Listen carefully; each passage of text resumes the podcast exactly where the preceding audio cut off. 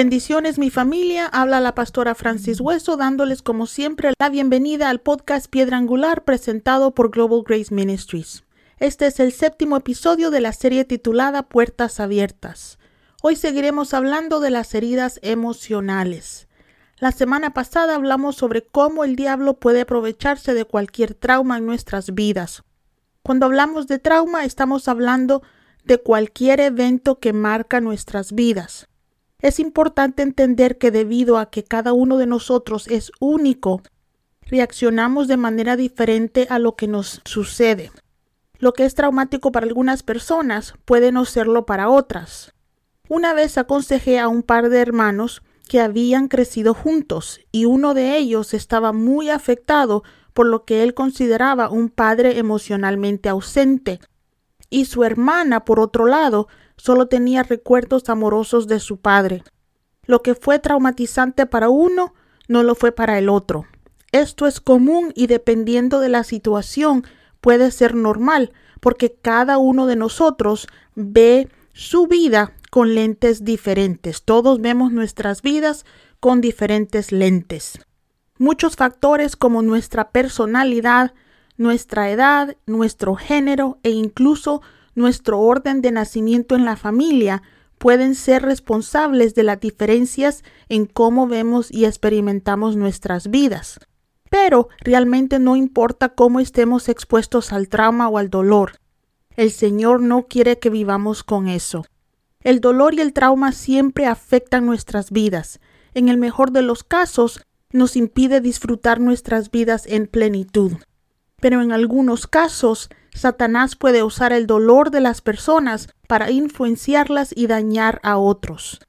Vimos eso la semana pasada en la Biblia en la vida de Saúl, el primer rey de Israel, tratando de matar a David. Puede ser que algunos de nosotros hayamos sido víctimas de personas en dolor, como en casos de abuso infantil o conyugal, ya que la mayoría de los abusadores han sido abusados ellos mismos.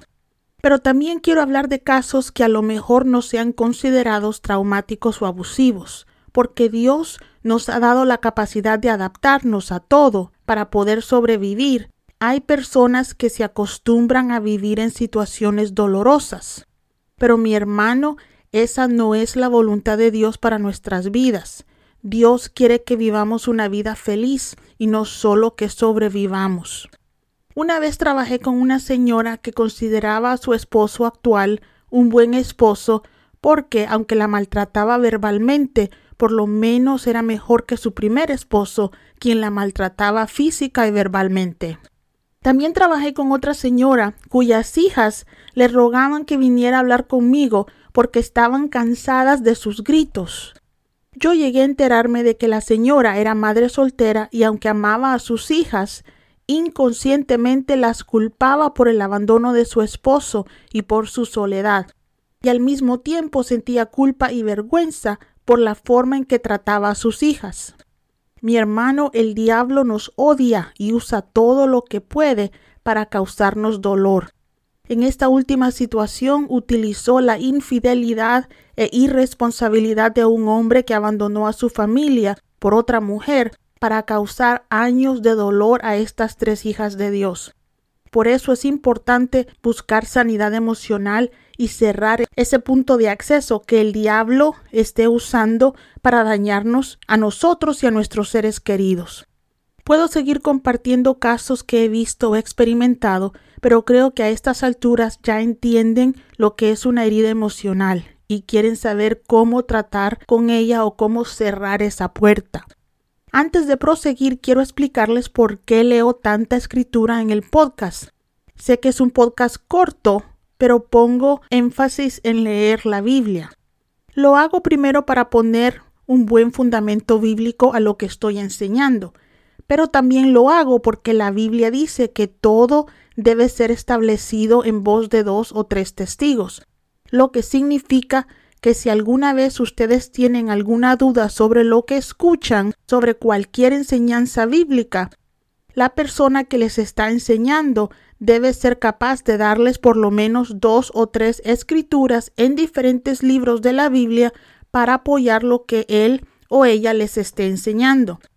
Esto es algo que siempre les digo a mis congregaciones o a las personas que entreno. Nunca crean lo que una persona les diga, nada más porque les suena bien. La Biblia nos pide que examinemos todo y que retengamos lo bueno. Pero siguiendo adelante con nuestro tema, vayamos a Proverbios 10:12. Y dice, el odio provoca peleas, pero el amor cubre todas las ofensas.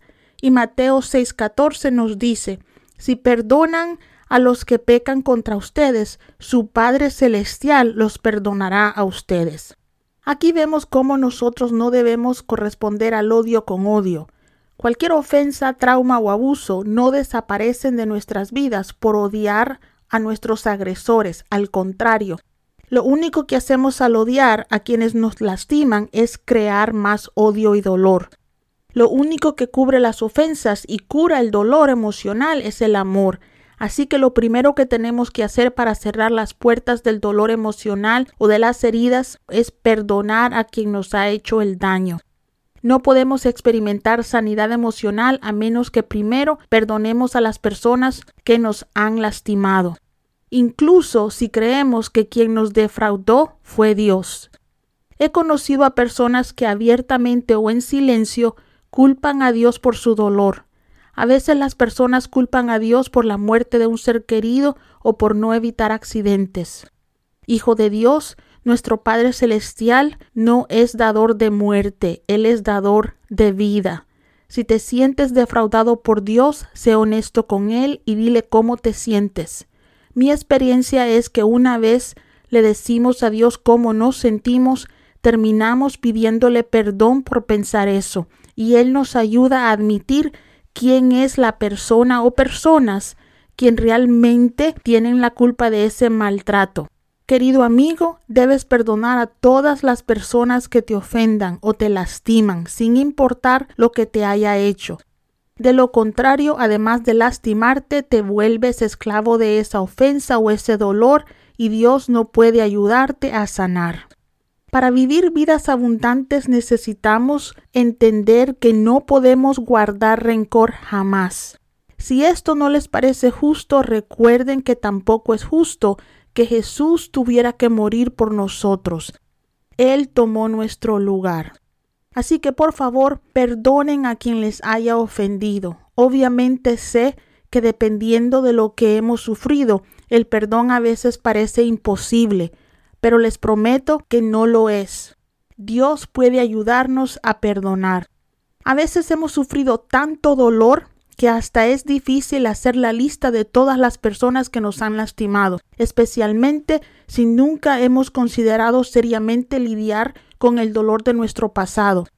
Si tienes mucho que perdonar, comienza con el primer trauma o abuso o situación difícil que el Espíritu Santo te traiga a la mente.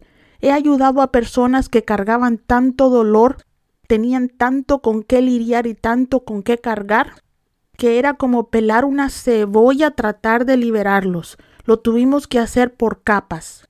Lo que suelo decirles a las personas que tienen muchas cargas que poner a los pies de Cristo es que tengan paciencia. Su dolor no sucedió de la noche a la mañana y a veces nuestra libertad o nuestra sanidad emocional se lleva algo de tiempo. Dios es amoroso, tierno y muy respetuoso solamente trata con el dolor que estamos dispuestos a darle. La buena noticia es que una vez que hayamos comenzado el proceso de sanidad, podemos confiar en Dios porque Él nunca nos deja solos. Él llevará hasta la finalización nuestra sanidad.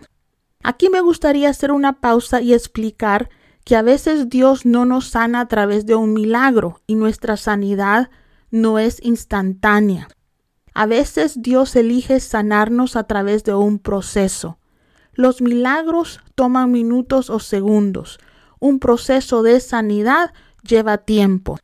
Cualquier cosa que Dios en su sabiduría decida hacer en nuestras vidas, podemos confiar en que Él sabe exactamente lo que necesitamos. Una vez que hayas perdonado a quien te lastimó, debes darle tu dolor al Señor. En consejería siempre le pido a las personas que estoy aconsejando que repitan una oración conmigo en la que decimos en voz alta lo que sea que estemos tratando de liberar. Creo con todo mi corazón que hay poder en la confesión. Acompáñenme a Santiago 5:16, que dice, Confiésense los pecados unos a los otros y oren los unos por los otros para que sean sanados. La oración ferviente de una persona justa tiene mucho poder y da resultados maravillosos.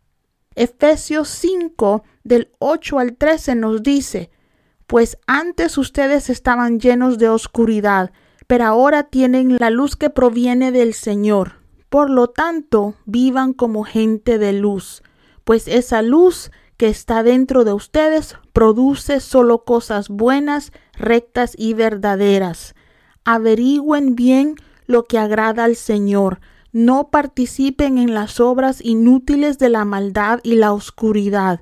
Al contrario, sáquenlas a la luz. Es vergonzoso siquiera hablar de las cosas que la gente malvada hace en secreto.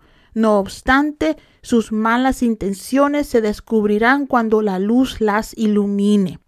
Satanás gobierna en la oscuridad y por lo tanto todo lo que está en oscuridad en nuestras vidas le pertenece.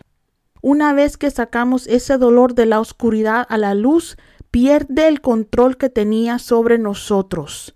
Obviamente cuando estamos en consejería confesamos o le decimos al consejero el dolor que estamos sacando a la luz.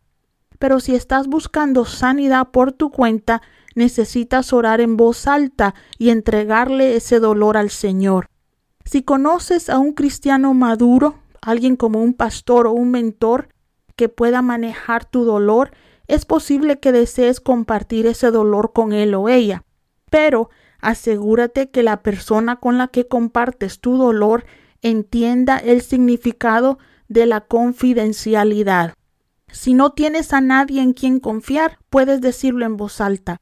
Hay poder cuando traemos luz a la oscuridad.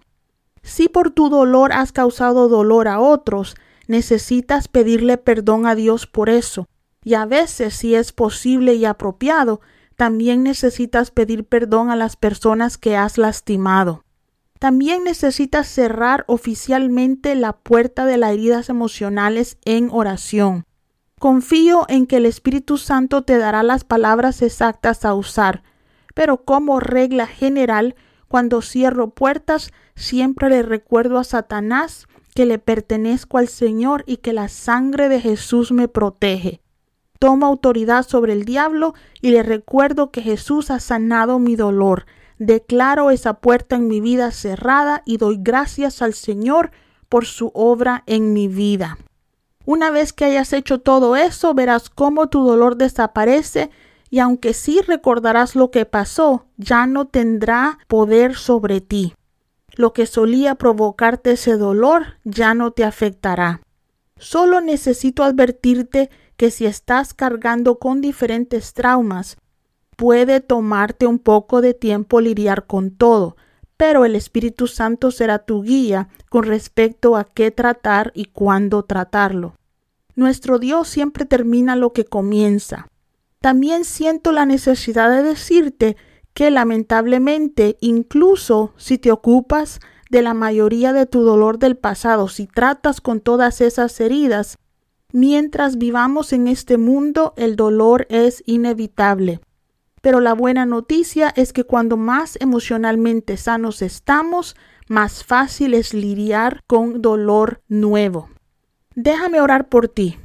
Padre, venimos a ti sabiendo que tus planes para nosotros siempre son buenos. Oro por sanidad para cada persona que escucha el sonido de mi voz. Tú, Señor, eres nuestro sanador. Espíritu Santo, creo que tú eres quien nos guía. Tú guías a las personas que están escuchando este podcast.